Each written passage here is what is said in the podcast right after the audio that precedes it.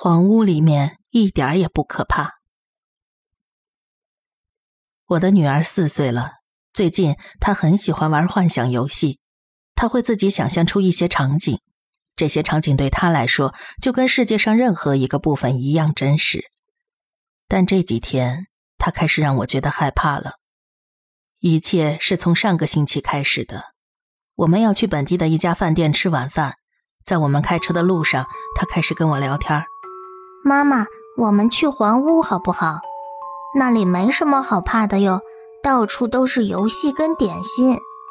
我们现在并不是住在黄色的房子里，我们认识的人当中也没有人住在黄色房子里，甚至他的幼儿园也不是黄色的。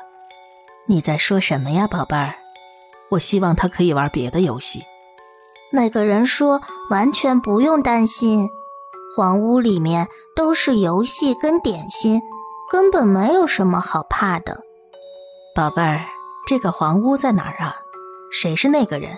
这是你的幻想游戏吗？我心里有些不耐烦，可是对于那个人，我觉得有点奇怪。那里有游戏跟点心，黄屋里头没有可怕的东西。我停好车，转过身看向坐在儿童座椅上的女儿，她的眼睛瞪得大大的，看起来很害怕，他的手慌乱地动来动去，脚也乱踢一通。我们不是要去黄屋，我们要去吃晚饭。来说点别的好不好？来说说海洋里有哪些动物吧。他看起来依旧很不安，但很快他就把所知道的海洋动物全都说了出来。我们最近刚好去过水族馆，他对于可以展现自己的新知识感到非常骄傲。然后他就忘记了黄屋的事情。但是在那之后。他开始更长的提到那个人，他爬到柜子上方，拿一些我放的比较高的填充玩具，然后撞掉一堆东西。他竟然说是那个人跟我说可以这样做的。我还发现他最近会警惕地观察四周，然后问我黄屋的灯是不是打开的，因为这表示黄屋是开放的。我试着要把这些当做他在玩幻想游戏，然后抛之脑后。可是他一直很坚持地说：“我们必须要去那间黄屋，因为里头有游戏和点心。”我开始担心了，他是不是想告诉我发生了什么事情？但是用他的童言童语说出来就是这个样子的。我问我丈夫关于这件事的想法。平常我工作的时候都是他在照顾孩子，他好像什么都不知道。我开始注意周围的环境，想试着找出这间黄屋到底在哪里。它是不是一场演出、一间商店，还是其他在这附近的什么东西？但是我找不到。我女儿最近都很难入睡，她睡觉的时候需要开着小夜灯，还有手电筒。要是不给她三条以上的毛毯，她就大喊大叫。即使是现在这么暖和的时候。昨天晚上，我梦到黄屋了。它其实不是一间真正的屋子，更像是某种奇怪造型的帐篷。不过，它是用某种单一、坚硬而又坚固的物质建造起来的。它就像个香蕉色的甲壳一样，盖在无止境的橘红色土地上。它的墙上没有窗户，只在整个建筑物的最右侧有一扇门，门的上方有个长得像橘子的玻璃窗。就跟平常的梦一样，我感到自己向屋子滑了过去。但我并不想要过去。我的大脑告诉我应该醒过来，那个房子不对劲儿，甚至光看着它都有可能招致危险。但我还是滑了过去。然而，尽管我的身体在靠近屋子，但它跟我的距离还是没有变，就像他知道我要过去一样，刻意的移开了。我有些反胃，我想离开，可是我又感到被迫要进去。然而，两样我都做不到。随后，我看到了我的女儿，她穿着一件粉红色的小斗篷，还戴着一顶纸皇冠。我想叫她，但是这里的空气就像水一样沉重，我的叫声坠到了地上，搅起了愤怒的灰尘。我朝女儿疯狂的挥手，使劲的上下跳，但是地上恼人的尘土把我紧紧的困住了。她正在单脚跳，我女儿在现实中并不会这样跳，但是在梦中。他确实把一只脚缩了起来，用另一只脚像小鹿一般灵活地跳着。他身后还拉着一个小小的蓝色行李箱。当他接近那扇门的时候，我觉得越来越不舒服了。他停在一条楼梯面前，周围被灰尘覆盖着，我只能看到他的后脑勺，而且他好远好远。我试着要冲过去找他的时候，热浪扭曲了他的形体。门上的窗户射出了强烈的光线，我反胃的感觉延伸到了胸口。我的身体好沉重，好像被放上了一整袋的砖，而我无力去阻止这一切发生。我等待门的开启，但是门没有打开，一切都静止着。随后，我听到了耳语声，这声音从四面八方传来：“进来吧。”这里有点心和好玩的游戏，我们在等你，我们在等你。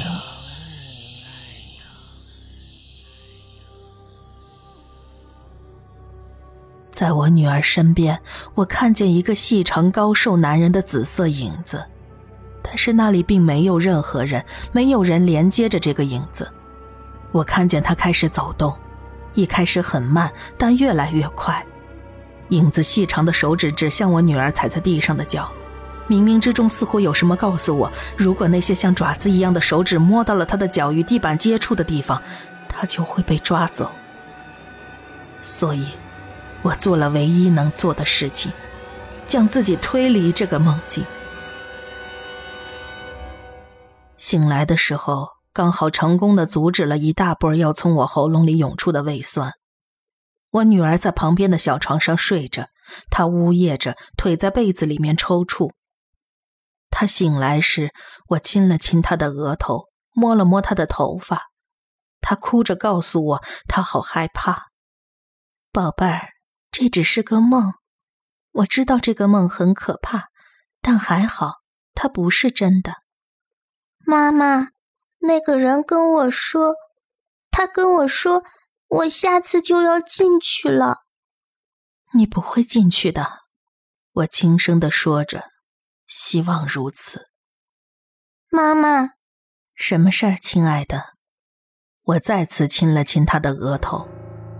如果黄屋里面真的不可怕，为什么我这么害怕呢？如果这真的是个梦的话，为什么我这么不希望他进去呢？好了，黄屋的故事结束了。今天的小故事比较短，因为我们接下来要讲的是一位听众的投稿。他没有标明喜马拉雅的昵称，我看邮件的署名是 E.T，那我们就叫他 E.T 了。感谢 E.T 哥的投稿，我们现在就开始进入他的故事。我啊，刚满三十九岁，男的。九七年十六岁的时候，在兰州上高中。当年的兰州艺校三十七中，学的是美术。高一的时候，有一次下午放学，隔壁班的音乐生在路边电线杆下头的土堆里发现了一个骷髅头，上边裹满了泥巴。他觉得这东西或许能给我们美术班的学生写生来用。就装在书包里，带给了我的舍友。我舍友二话没说，带上脸盆和鞋刷，就到宿舍顶楼去洗这个头骨了。据他说，里头还有脑浆子呢。第二天，我脑抽风一样陪着他找到那根电线杆，把其他的骨头也差不多都捡了回来，还想着拼一副完整的骨架画画用。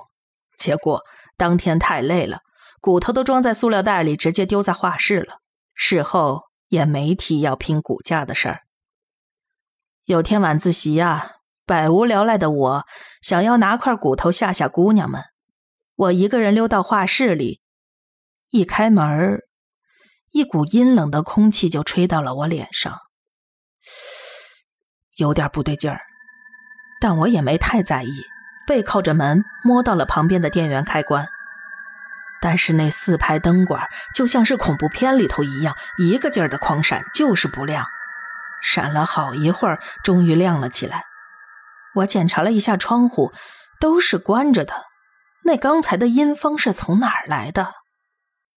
我捡了个大腿骨，回到了教室，把班里的大姐大吓得趴在桌上大哭，成就感满满。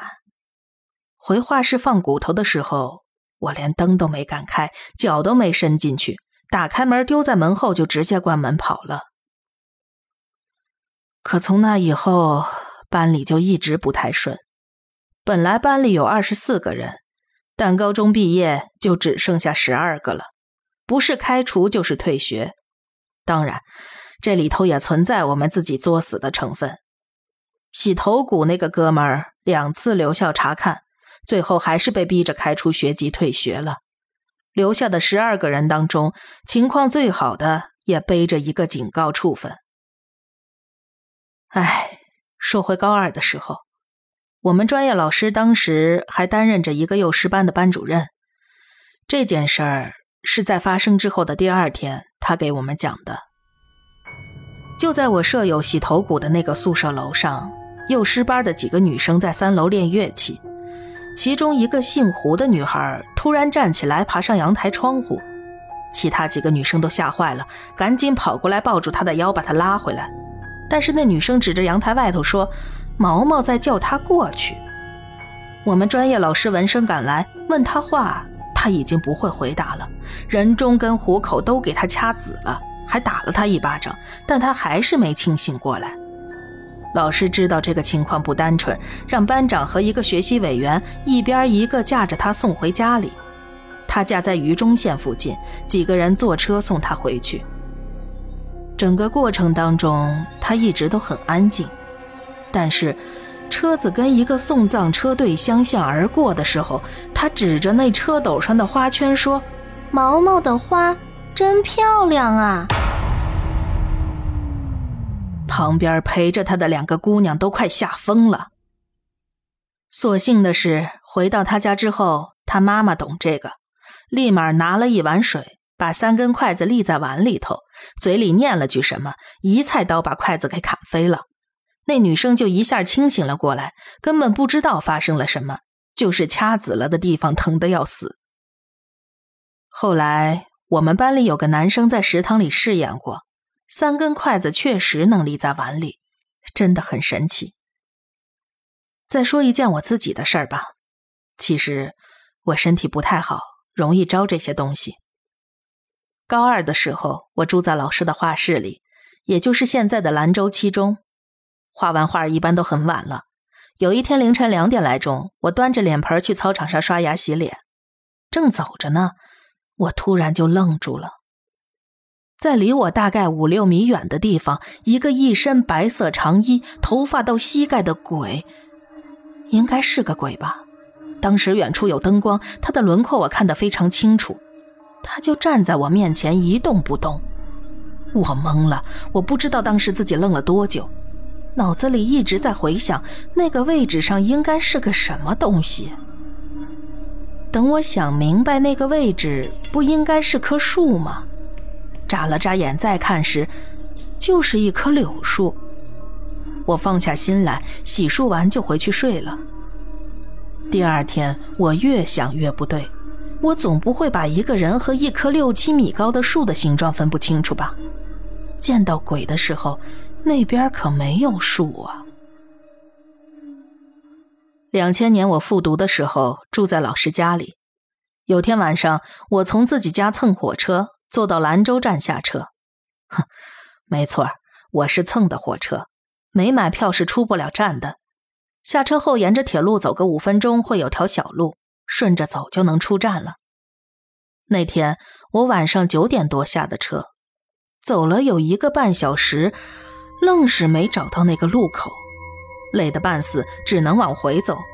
又走了半个多小时，也没到车站。这时候已经十一点多了，我坐在铁道上休息。远处一个巡路工打扮的人走了过来，周围很黑，我没看清楚他的模样。他停在原地质问我：“你大晚上在铁道上干嘛呢？危险，你知道吗？”我记得有条小路，可是怎么都找不着了。他伸手冲我旁边一指：“不就在那儿吗？”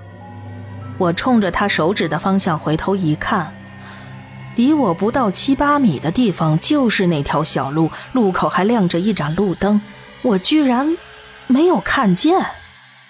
我赶紧谢过那个巡路工人，拍了拍屁股就赶紧跑了。从那之后，我再也不敢晚上坐火车回兰州了。这就是传说中的鬼打墙吧？要是没人提醒，根本走不出来。好了，E.T. 大哥提供的这几个小故事呢，我给大家讲完了。依旧欢迎各位有经历的朋友给小黑屋投稿，投稿邮箱在下方简介中。感谢大家收听今天的小黑屋故事，再见喽。